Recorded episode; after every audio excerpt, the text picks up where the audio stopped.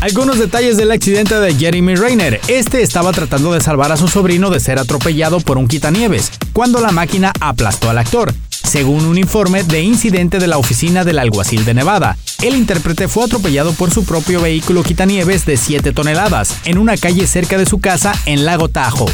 El actor no activó el freno de emergencia de la máquina después de que la usó para sacar la camioneta de su sobrino de la nieve, señaló CNN. El informe también señala que la luz indicadora del freno no funcionaba y que los problemas mecánicos pueden haber sido un factor en este accidente. El sobrino de Renner lo ayudó mientras esperaban que llegara la asistencia médica y lo trasladaran en helicóptero a un centro de traumatología. Notas, show business y más en 120 palabras.